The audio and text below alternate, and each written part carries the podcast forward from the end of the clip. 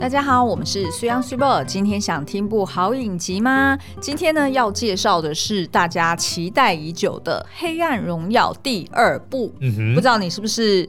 在这周末跟我一样，就是紧急的把它看完。我觉得这周末呢，大概只会有两件事发生，要么就是在看经典赛，嗯、要么就是在看《黑暗荣耀》欸。真的，我觉得是。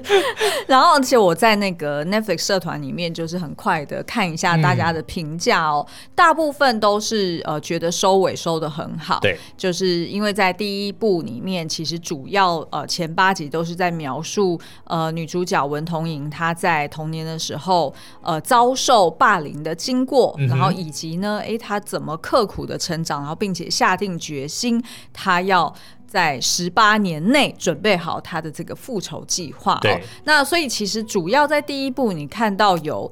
被复仇到的人主要是他的老师，就是当初呼他巴掌的那个男老师。嗯、是。那但是其他的这个霸凌五人组呢？哎，只是才刚刚开始。对。所以在第一部刚收的时候，我记得大家都 在那边讲说：“天哪，还我八集的眼泪！”就是就觉得说，怎么看了八集，然后你居然都还没有复仇呢？那但是呢，我相信大家在看了第二部之后，一定都觉得哇塞，实在是太精彩了。对，太精彩了，嗯、然后拍手叫好，因为基本上你所期待要被复仇的对象。全部都已经哎有他自己呃适得其所的一个发展，对，罪有应得。哎，对，那即便是呃这些人以外哈，也就是说相关人等，就是其他也有间接成为加害者的，哎、嗯，他也有受到部分的惩罚，就整个共犯结构都得到了报应。哎，没错，嗯、所以我觉得算是呃，就是后八集应该大家都看得蛮过瘾的。那目前在 Netflix 上面，大家也都哎觉得说，哎，其实。符合自己的期待，嗯、而且在某一些复仇的手法也觉得非常的巧妙，嗯、哼。例如像是在这个就是影集里面，他可能每一集的上半部他会演说，呃，发生了，呃，就是上一集他是怎么去铺成这个复仇计划的，对。然后到了下半部呢，他就会哎又展开了另外一个新的。复仇的结局就等于是让大家看到另外一个新的复仇手法，嗯、然后再到下一集，然后再去揭开说哦，那他当初是怎么铺成的？是，所以等于是会利用这样子环环相扣的方式，让你一集接一集是没有办法停下来。哦，所以他这是一次。也不说这一次，就他这部影集选择说分成上下两部，可是一次是上八集，也算是一个蛮聪明的做法。是啊，是啊，因为可能如果他是一周播个一两集，会会打断那个节奏。对对对，会打断节奏，而且会当然会让这个讨论度延烧更长的时间。嗯、但是我觉得那种。大快人心的感觉可能就会被打折，但是要让它延长也很简单啊，嗯、对不对？第一步之后，哎、嗯，隔了两个月我丢个第二步，嗯，那第二步结束之后，谁说没有第三步呢？当然没错，因为这一次的呃影集呢，它算是呃虽然在文同影的这个霸凌五人组哦，就是当初他最主要想要复仇的对象，主要都有完整的收尾了，但是呢，他后面当然因为他的伴侣哦，嗯、也有他自己，就是那个医生也有他自己想要复仇的。对象，所以呢，算是铺成了一个进可攻、退可守的第三部剧情。嗯、也就是说，可以把这个复仇的对象以及场景置换掉。对，那再加上文同英他自己本身又是当老师的一个职业嘛，嗯、那他自己也称呼他自己算是复仇的家教。哦、对，所以你说，哎，他会不会吸手这个他的伴侣，然后以及呃那个阿姨哈，嗯、就是。大家组成一个复仇者联盟，对，或者是学隔壁棚开一个这个复仇补习班，对不对？哦，对对对对，没错没错，因为呃，你在讲的是模范模范计程车嘛？不是不是，是那个浪漫速成班。哦、，OK OK OK，还有另外一部是那个模范，应该是模范计程车，对，他那个也是。那个在讲复仇，对，那个也是计程车行本身就是一个幌子，哦、但是事实上他是在帮人家复仇。哇，最近怎么多都那么多复仇剧？像 Disney Plus 上面有一个说，要原来这就是爱，也是、哦、也是在讲复仇。可是它是比较偏向爱情类的复仇、呃。对对对对，他那个就是大家比较需要耐心一点来看。但是你看来看去，其实这些复仇计划大部分都是韩剧。对，我在想。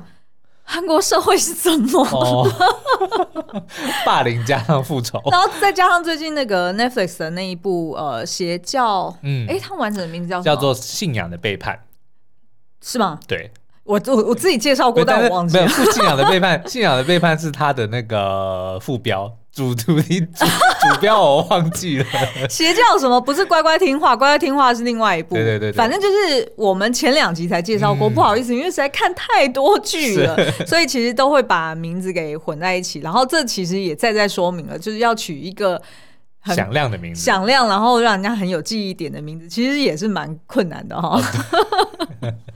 好，那反正呢，就是呃，这也呼应到我昨天刚好听到那个。天下杂志的 podcast，嗯，他们最近也有一集，就是在聊到那个邪教的影集，是，然后就呃去找了几位专家学者去做简单的一个访谈，然后跟研究，就是想要了解说到底为什么韩国出这么多邪教。哦，但是我觉得邪教应该全世界都有吧？全世界都有，嗯、对。然后呃，但是呢，他在呃那个 podcast 里面，他就有深度去解析说，事实上在韩国目前有人评估。大概有两百万人，对，是在邪教里面的。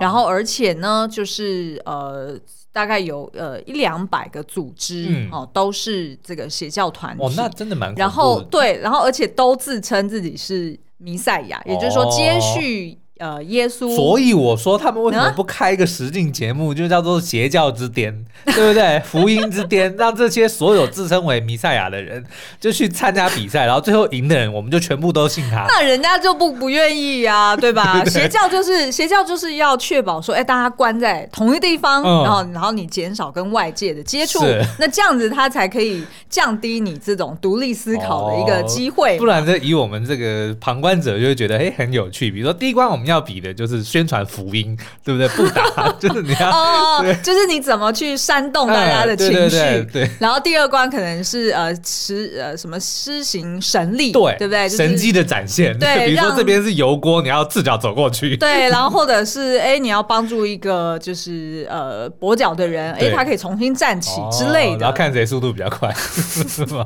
我天哪，我们好像不应该这样子开玩笑。但没有，我是结合他们之前就是韩国的。这种各种特色，因为他们其实真的很会做节目，而且他们很会混搭出一个新类型。嗯，听说他们要把这个韩国不是现在拍像那个活尸、丧尸，对对对，也很也非常的在行吗？据说他们要拍一个实境秀，就是要结合丧尸跟实境秀好像求生节目，而且好像是设定在首尔这个都市里面。那不确定说，哎，他们是会在棚内拍，还是说，哎，会出外景？可能真的是会进空首尔某一个区域。非常期待！哇塞，如果你 你能想象他们如果在梨泰院用活尸的方式去追，哦、是是是不是很那个吗？对，好，Anyway 拉回来，我我本来要提到的就是说，呃，在这一集的这个 Podcast 里面，其实他们就有提到，呃，他们自己评估呢，可能有几种原因让韩国的这种就是所谓霸凌或者是邪教的这样子社会。集体的这种情绪压力为什么这么高？我觉得其中一个一定就是社会阶级意识太强。哎，对，他有其中有一点就是讲到呃，因为他们的历史文化关系，所以他们的那个阶级意识很强。对，所以当一个呃可能有上了年纪的一个男人，然后穿穿着西装来跟你布道的时候，基本上可能年轻孩子们就会觉得说，哎，你是很有权威的，我相信你所说的话。那再来当然就是他有提到说，呃，是因为就是韩国近代史。的这就是过去的这数十年，其实经历了非常多的战争跟这个殖民的苦痛，是包含譬如说在呃一九一零年代初期，呃到日本应该是一九四五年吧，就是日本殖民哦的时时时期，呃他们当然就是培养了非常呃就是很高度的一个民族性哦，那那种民族自觉的一个。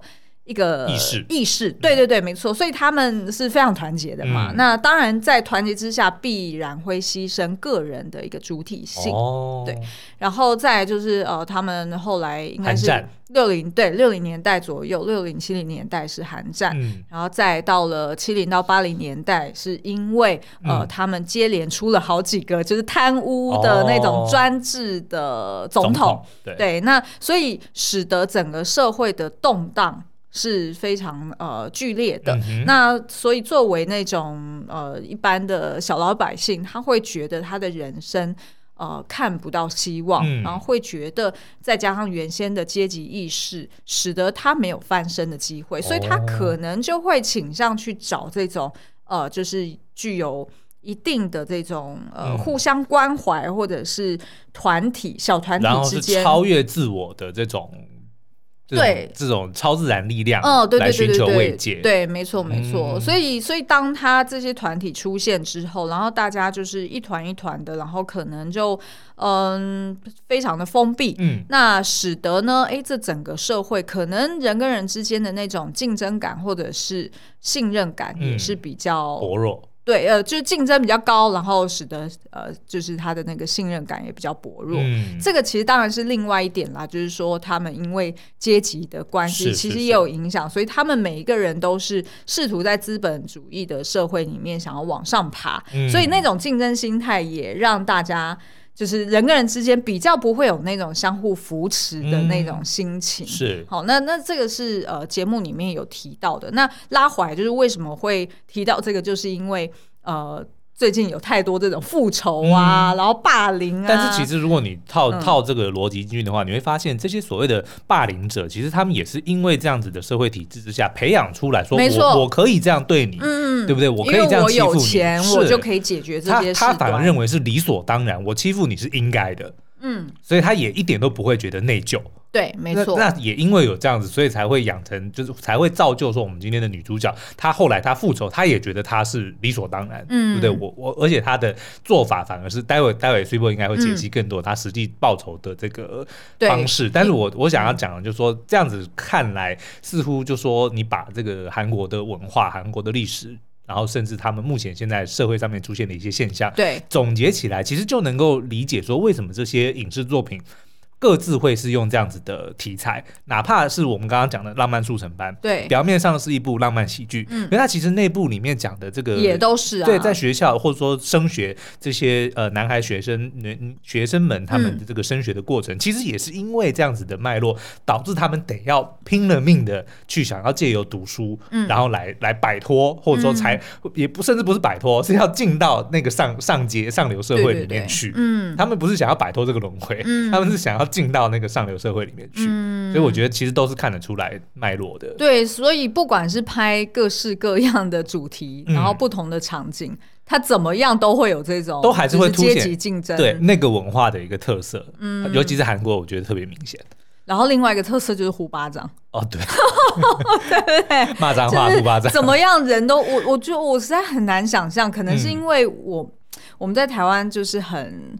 我不知道，某种程度可能就是因为台湾的文化更更多元，嗯、然后更主体性是比较强一些，相较于日本跟韩国，而且所以就比较算比较有人情味的。哎，对对对，哦、所以就比较好像比较不会出现那种。什么动不动就是什么会长又贪污，嗯、然后没事就会呼巴掌下属，嗯、然后怎么样又怎么样，就是好像有一点太离谱了。OK，就是在台湾人的眼中啦，嗯、因为刚好我最近也快追完了我的大叔，对，里面也是他主要场景也是设定在一个职场竞争，然后男主角他只是要晋升成为，可能你想象就是哦，台湾他只是从譬如说小组长变成经理，经理等级，嗯、就类似像这样而已，然后居然还要搞这么多。的那种身家调查，然后或者是互相陷害，嗯、我觉得是有一点太过极端，对极端。嗯、好，那我们就说回来《黑暗荣耀》，那我觉得这也是让《黑暗荣耀》为什么会大家看的这么的拍案叫绝？哎，对对对，然后也觉得说哇，这个实在是太太辛辣了，嗯、太过瘾了。那可能就是因为他当然很多复仇的。呃，铺陈，然后跟他最后的计谋，其实是真的是接的恰到好处啊。嗯、好，那所以我们今天呢，要来解析。这个霸凌五人帮的这个疯魔指数哦，因为不疯魔不成活，对这些人来说是，对对对，对他们来说，他不欺负人，好像就不知道怎么活下去。对对对，没错没错。好，那我们会透过呢，诶，他们成长的一些历程，然后或者是他的家庭背景，然后以及他个人的人格特质，然后去解析说，诶，那为什么他？的疯魔指数会到这样，然后最后会有那样子的下场。嗯、对，好，那我们就一个一个来盘点哦。那我们先休息一下，待会再回来。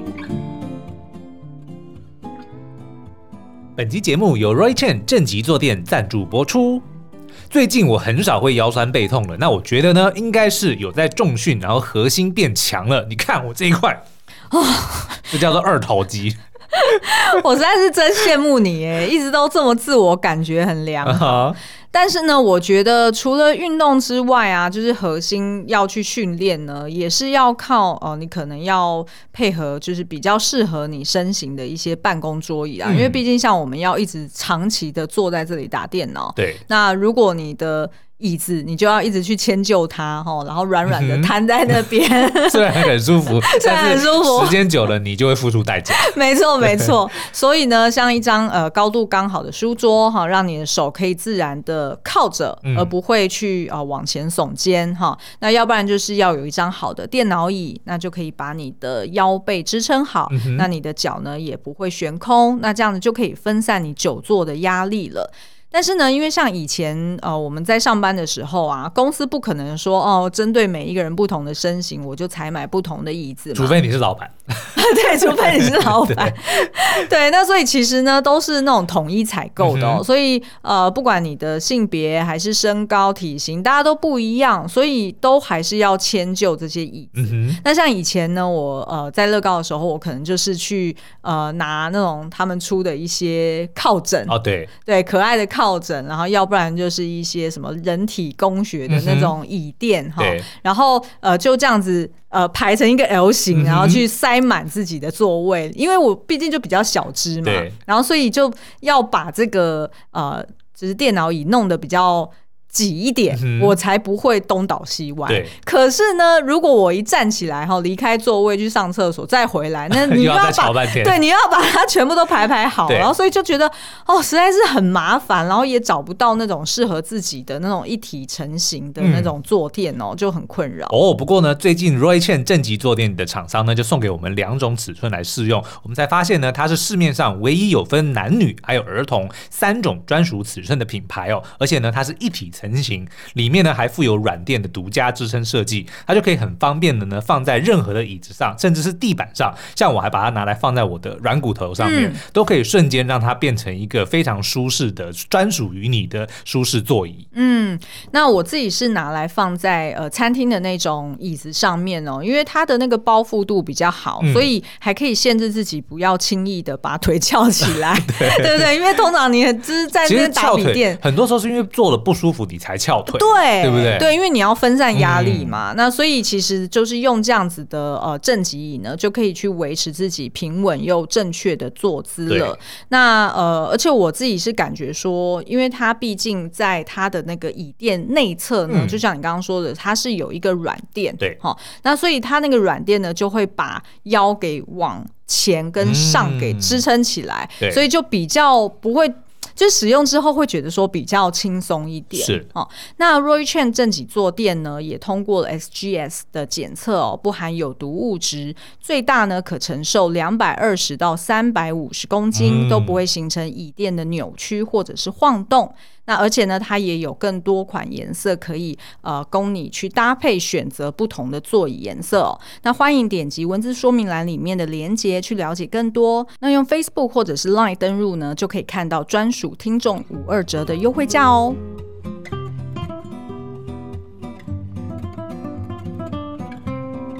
在开始之前呢，先跟大家警告一下哦，因为我们要讨论这五个角色，他最后是有什么样的下场，所以呢，你如果还没有看过第二部的话，就先暂停一下哦。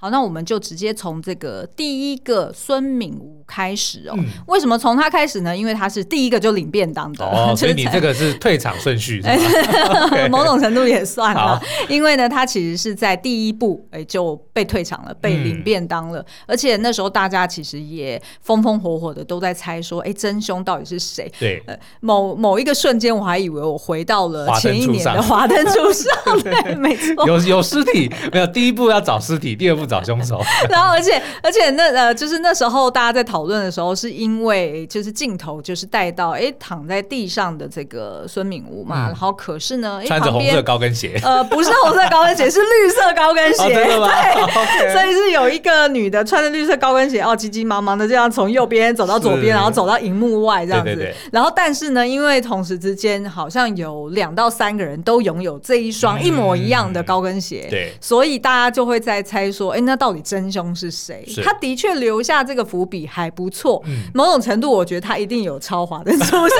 不能讲超，人家应该是参考，没有，有可能是 Netflix 跟他跟他讲说，哎，台湾就是去年有一出这个很红，哦这个、红这个高跟鞋。对，红色高跟鞋很有梗哦，你要不要就是试试看用这个往自己脸上贴金，真是。一定要他支持台剧。好啦，那我们就回来，就是呃，孙敏吴呢，他的疯魔指数我会给他只有小学生等级哦，嗯、不仅是因为呢他是第一个就退场的哈，然后第二个呢是呃某种程度他是有点自作聪明了。对，那他呢其实是一个出身平凡的小家庭的一个呃。算是比较四肢发达哦，然后在这个恐怖片第一个里面当的那一种，通常是这种对。然后通常在这五人帮里面呢，是那种你乍看会以为他是最坏的，嗯，对不对？因为他通常可能是冲第一个，他都是动手的那一个，对，动手的那一个，然后所以他打的很狠哈，然后他呃就是眼神充满狠劲哈，就感觉他好像无所不用其极哦，就是会这样子去做坏事哦。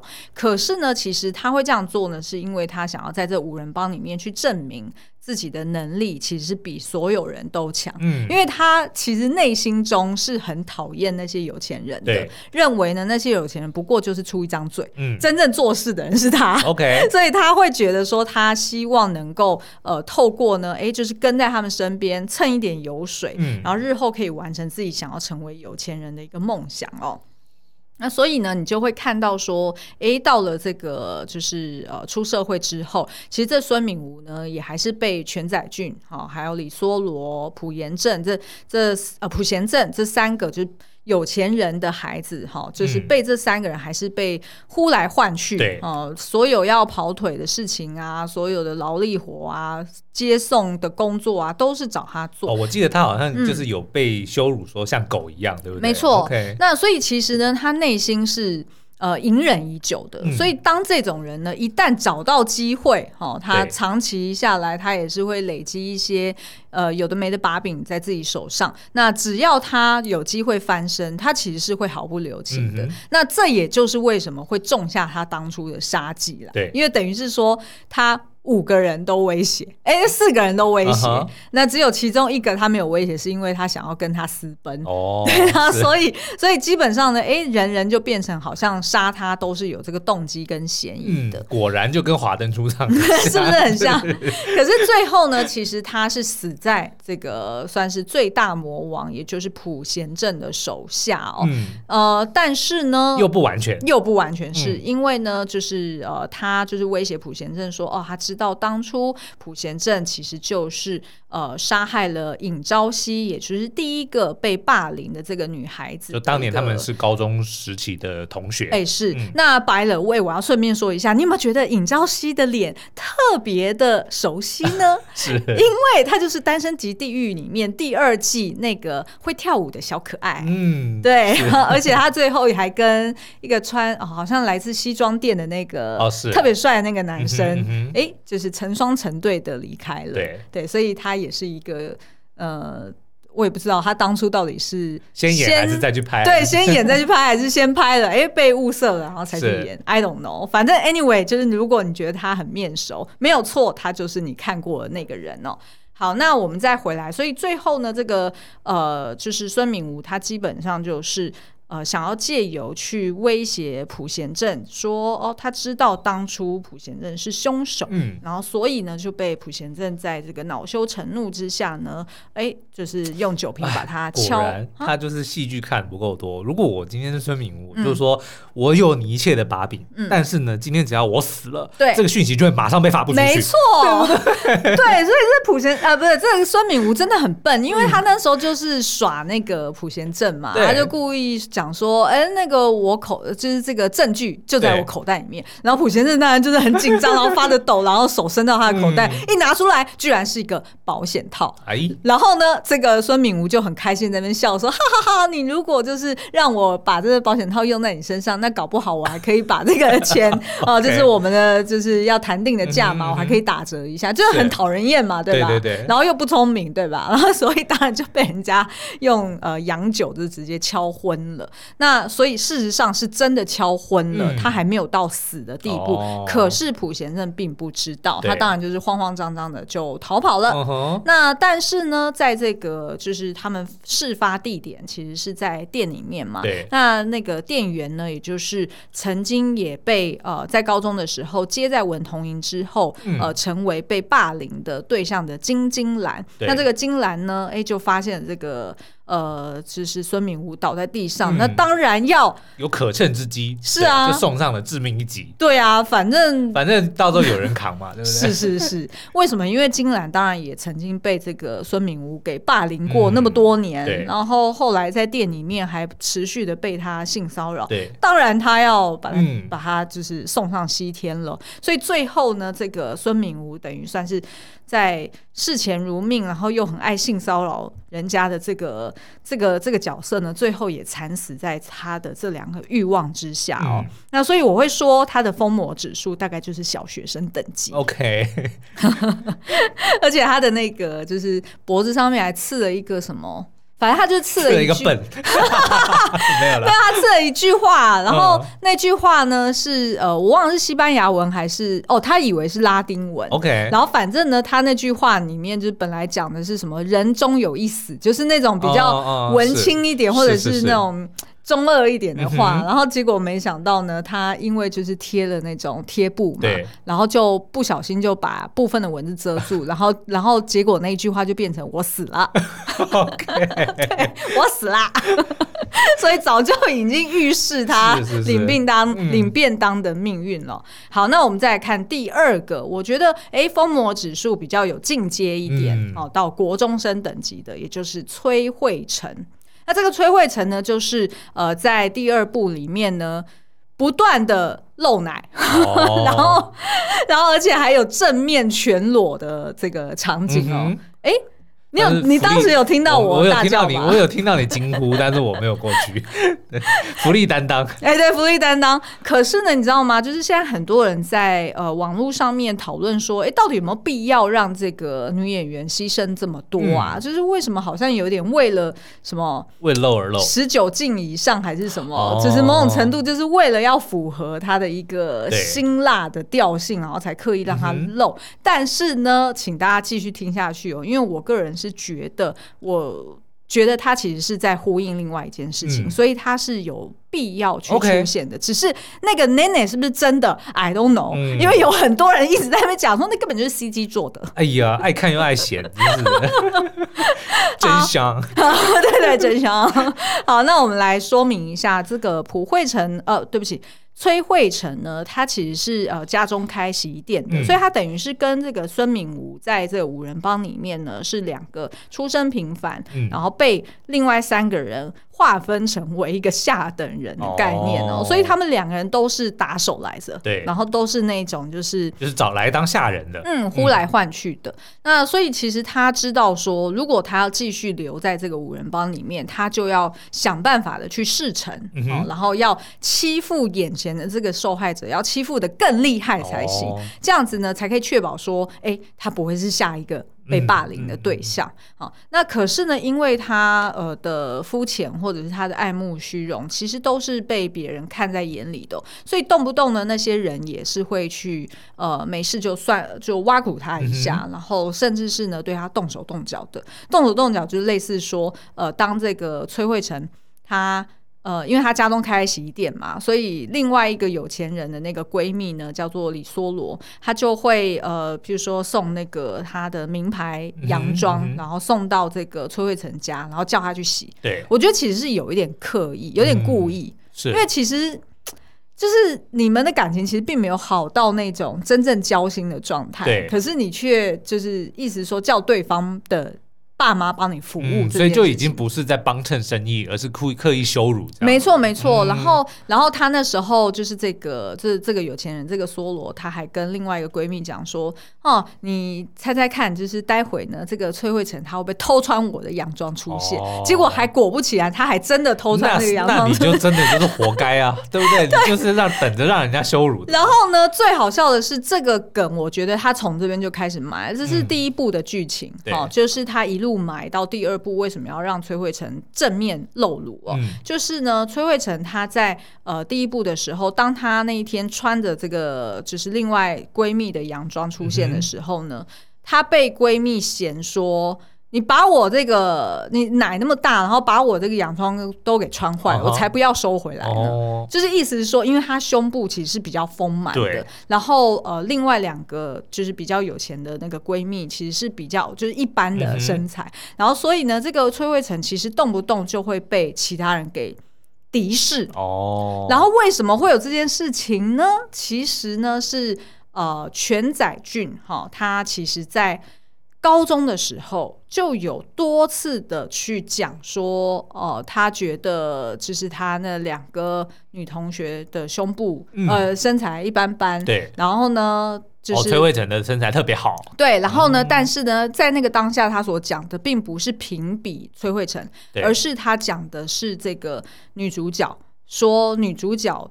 的不是只有脸好看，嗯、女主角就是文同珢。OK OK。然后，因为你如果回想起来，就是饰演文呃，就是文同珢这个角色的那个小女生，嗯、她的确她身材是比较丰满的。对那所以呢，她曾经还被这个两个男生哦给霸凌，让她站在雨中，嗯、然后刻意的让她全身淋湿，然后所以就会透出呃里面的胸罩，然后用这样子去。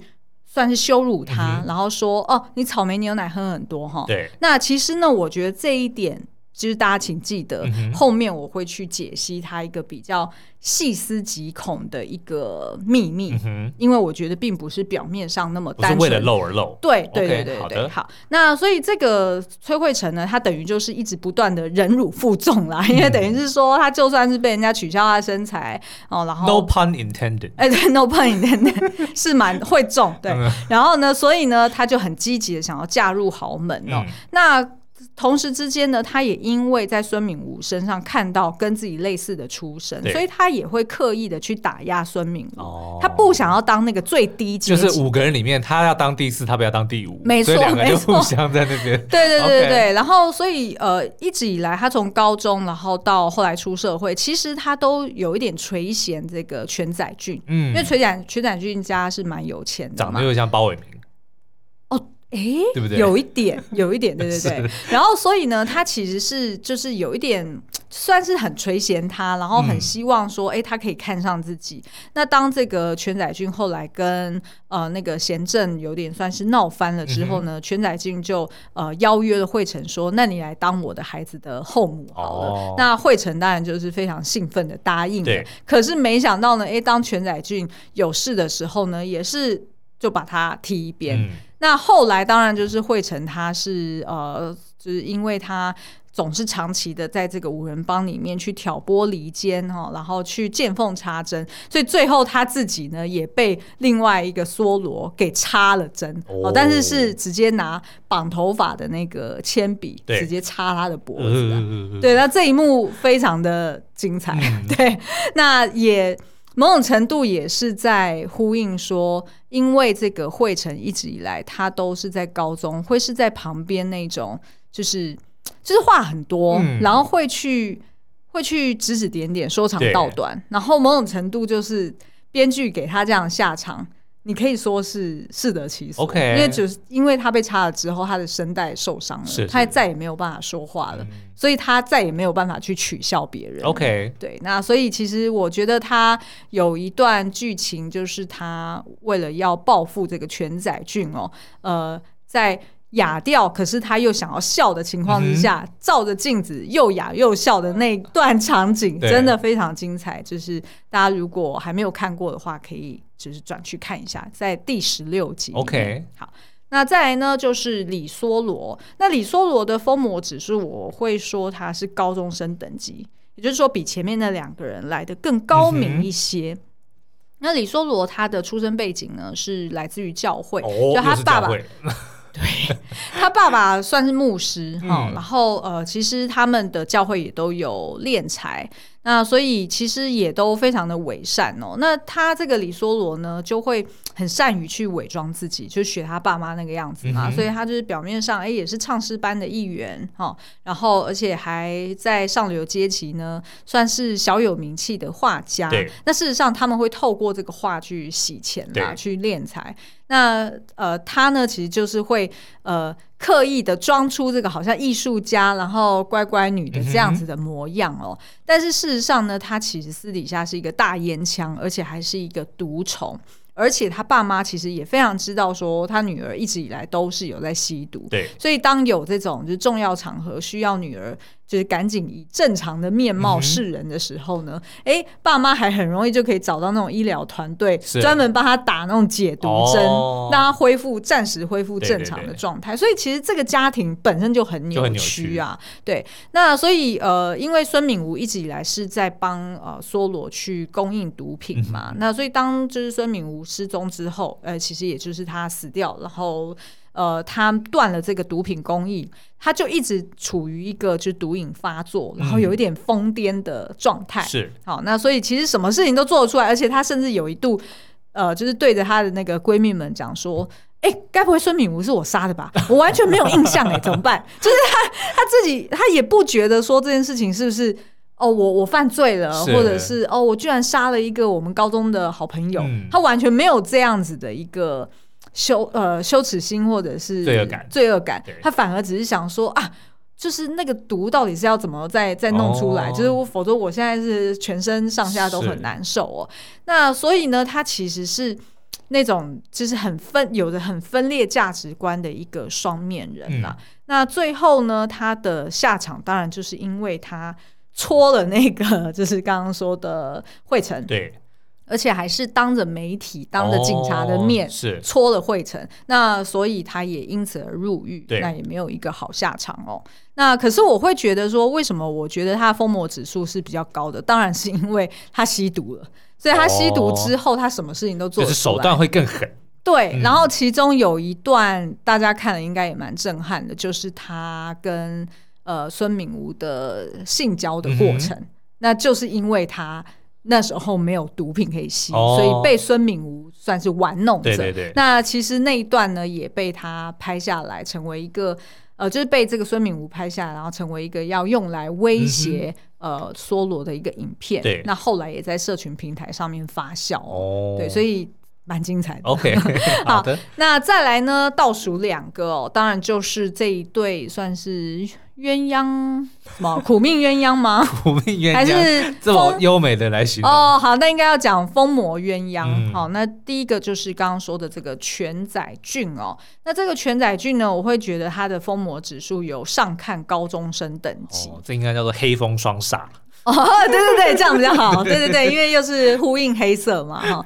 那他呢，其实是从小就因为患有色弱，所以他看不清楚这个红绿色。对、嗯，那他就很在这一点上面非常自卑，哦、然后也因此差一点啊、呃，把他的同学给打死哦。对，就是因为他。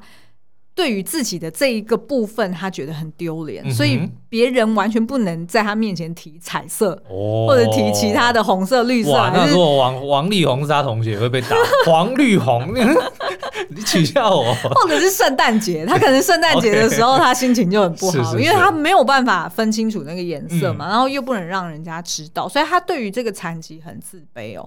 那再来呢，就是他当然他家中蛮有钱的，他后来长大之后就继承了。家业，然后经营一个算是高尔夫球场，嗯、然后他自己也开了一个算是精品店。嗯、那我觉得精品店某种程度虽然没有剧情没有说，但我在猜测这个精品店呢，其实是他为了爱人，也就是朴贤朴贤镇所开的。对，因为朴贤镇很。呃，他是，他是主播嘛？对，他主播，嗯、然后他也很爱漂亮，然后呃，载俊呢，我觉得他其实是有爱他的，嗯、只是他对于这个爱不是太确定。对，所以我自己猜测，这个精品店其实是为了他而开的。那他呢，其实就是一天到晚就是呃穿着名牌，然后也没有办法呃，跟人有那种比较，就是建立比较正常的感情关系，所以即便这个贤正呃结婚之后，哎，他其实也是跟他算是炮友的关系。哦，那他也不太确定说他对贤正的那种感情到底算什么，他只是觉得说，哎，看到他就是哎性欲高涨，嗯、然后然后就是很激动这样子。那但是事实上他自己本身也是比较难以控制情绪的人啊，很容易因为一些地雷被触发的时候，就会把对方往死里打哦。嗯、甚至他还一度曾经因为贤正骗他说，哎，他生的女儿不是他的，那所以其实这个。呃，载俊他就有点被背叛的感觉，然后还勒过贤正哦。嗯、那其实呢，在潜意识里面，我自己猜测啦，他应该知道贤正并不是真爱自己。对，就两个人从高中到现在一直都是。有点像是分分合合的感觉，嗯、那其实可很有可能只是因为互相需要，对哦，然后再加上曾经当年的那一个命案，他们是一个关系人，嗯、因为他帮贤正作证说，就是他们 share 一个秘密，对对对对对，就是有不在场证明是由载俊去提供的嘛，嗯、所以等于是说，哎，两个人算是有一个利益关系在哦，所以其实呢，他。呃，当他后来发现，哎，就是贤正不断的在出包哈，然后做了很多就是接连的一些离谱的事情之后呢，他就决心要去切割他，然后只想的是说，我要怎么把呃，就是贤正的女儿，也就是他自己的私呃，他自己的女儿给抢回来而已。那因为他觉得说，他这个女儿呢，不仅仅是遗传了自己。最讨厌的这个色弱的缺陷，嗯、哼他想要保护、好好照顾这个女儿。二方面呢，其实我觉得也是因为他这个人是很需要爱的，对，他很希望他身边的人是真的爱他，而不是爱他的家业。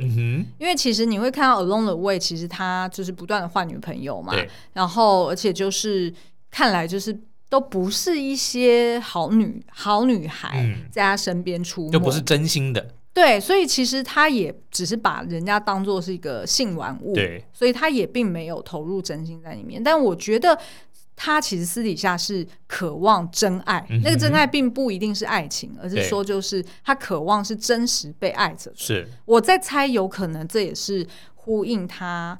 对于他自己的色弱的这个缺陷，嗯，就是要能够接受缺点的人。嗯嗯，OK。所以我觉得他应该是是因为这样子，所以才会你从第一步到第二步，你就会发现说，哇塞，他怎么对他女儿这么的执着，就是不断的追，对对对对对，女儿奴这样子。嗯、那可是呢，最后不懂算计的他呢，哎，也没想到就是被这个惠成给呃陷害哦，对就是。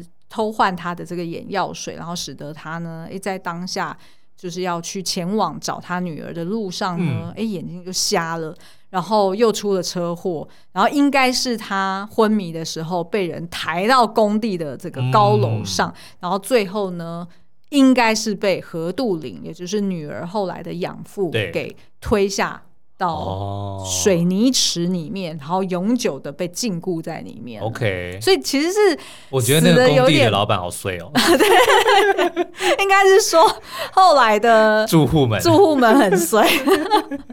哎、欸，但是听到这边目前为止，我觉得可能也已经不知道听众朋友有没有发现说。嗯所有的这个当初的这些加害者们的不好的下场，嗯、全部都是彼此之间互相造成的。其实是的，对不对？所以这也是这这一出复仇剧好看的地方就在这里，嗯、对不对？因为好像讲到这边几乎没有出现童影的名字，对，对不对？他，他只是在，在后面操弄着，可是你看就知道说他这十八年来他的布局有多厉害，嗯、对不对？所以他，就，他就是克制化，是他到后面几乎是可以说他就在旁。看着你们这些人自爆，嗯，对不对？我觉得他这个真的是很强。呃，其实这就呼应了这个呃，文同珢他曾经讲过说，其实这些人的地狱是他们自己造成的，嗯、也就是说是他们自己亲手去建造了这个这座废墟，而不是我去为他们准备的。嗯、因为他所做的就只是说，哦，我针对你们每一个人不同的欲望或者是弱点，然后不同的弱点，对，还有你们彼此之间本来就存有的那种。呃，冲突、勾心斗角，嗯，就是你们本来就有的那种裂缝，我只是去挑了一下，或者是哎放一个小石头在这个裂缝里面。也就是说，如果你们这些人不是本来就这么坏的话，对，对不对？哇，你知道他很像什么吗？他就像是恶魔，嗯，什么像是像那个那个叫做什么、啊、撒旦？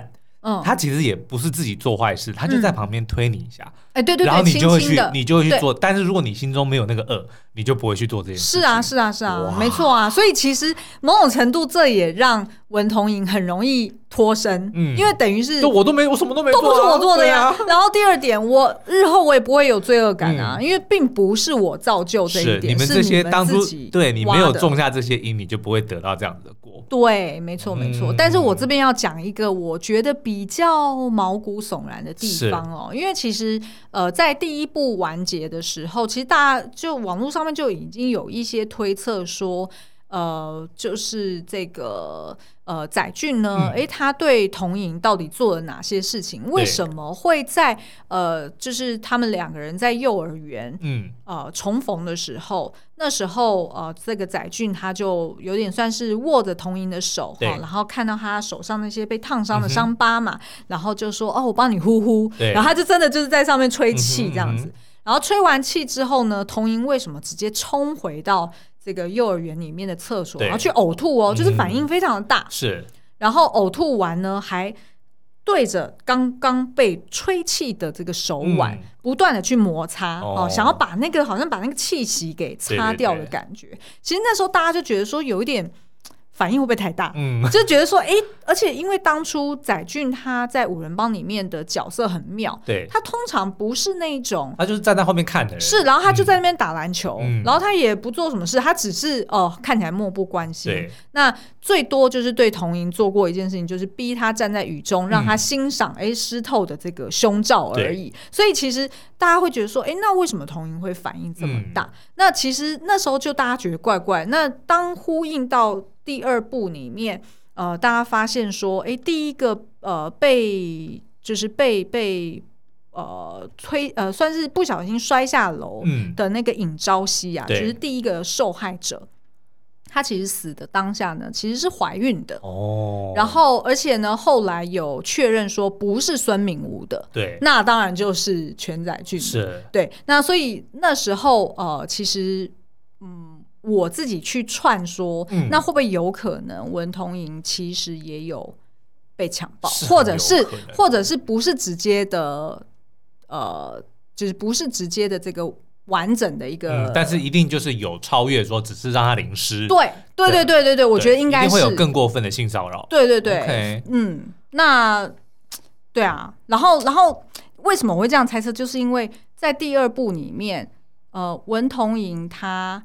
想要借由全载俊，嗯，去打压自己的同事，嗯、一个就是有点像是一个老师顶着西瓜皮头发的那个老师，看起来怪怪的那个老师。嗯嗯、然后，呃，他想要借全载俊的手去解决这个老师，是因为呢，这个老师他喜欢偷拍小女生的裙下风光。哦、他没有做什么，但是他真的就有拍。是，那当然就大家就会觉得，哎，居心。居心叵测嘛，嗯、我怎么知道你哪天会把我女儿怎么样？对，所以他只是把这个照片直接传给了全载俊，嗯、然后就跟他讲说：“哦，by the way，你女儿也有在里面被拍哦。嗯”哇，这个全载俊马上就是暴怒，然后就是飞车直接来到幼儿园，然后马上就找到那老师，二话不说，根本就不用问什么，他就直接拿他那个单眼相机，然后把他敲的头破血流，嗯、而且是最后他是不停手的，对，直到他自己的女儿。走进来，看到爸爸居然在打老师，在打老师，嗯、然后他才愣住停手。对，那你会觉得说，哇，这照这护女儿也没有护到这么的、呃，那也不一定。如果是我女儿，我也会。当然，可是你不太可能说你把人家往死里打嘛。嗯、所以我自己的猜测。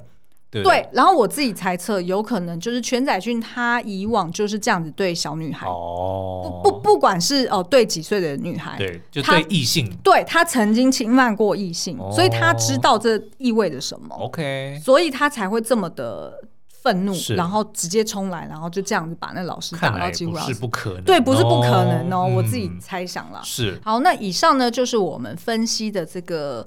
五人帮里面五人帮里面的四个人，那当然要把最精彩的普贤正给留到下一集。对啊，因为这一部影集实在是太多东西要讲了，所以一集是肯定不够的。嗯、那大家就赶快去看，还没看剧的人赶快去看。嗯，我们礼拜三呢会再好好的再把这个普贤正，再加上其他的这个我们都没有提到男女主角。哦，对对，对对，因为其实呢，我呃这边也会做一支 YouTube 影评，然后去解析说，其实这第二部。他要讲的主讯息有哪些？嗯、包含，譬如说我们刚刚说的废墟，其实是加害者自己自己造成的。然后再就是呢，哎，只有自己可以利用自己的劣势去扭转局面。嗯、然后第三个就是，那到底什么是真正的地狱？是真正的地狱？难道就只是亲手把他杀了，No, 就复仇解决了吗？地狱才是对不对？没错。好，好，那以上呢就是我们针对《黑暗荣耀》第二部的。呃，这个封魔指数解析，嗯，好，那我们下次再见喽。好，拜拜。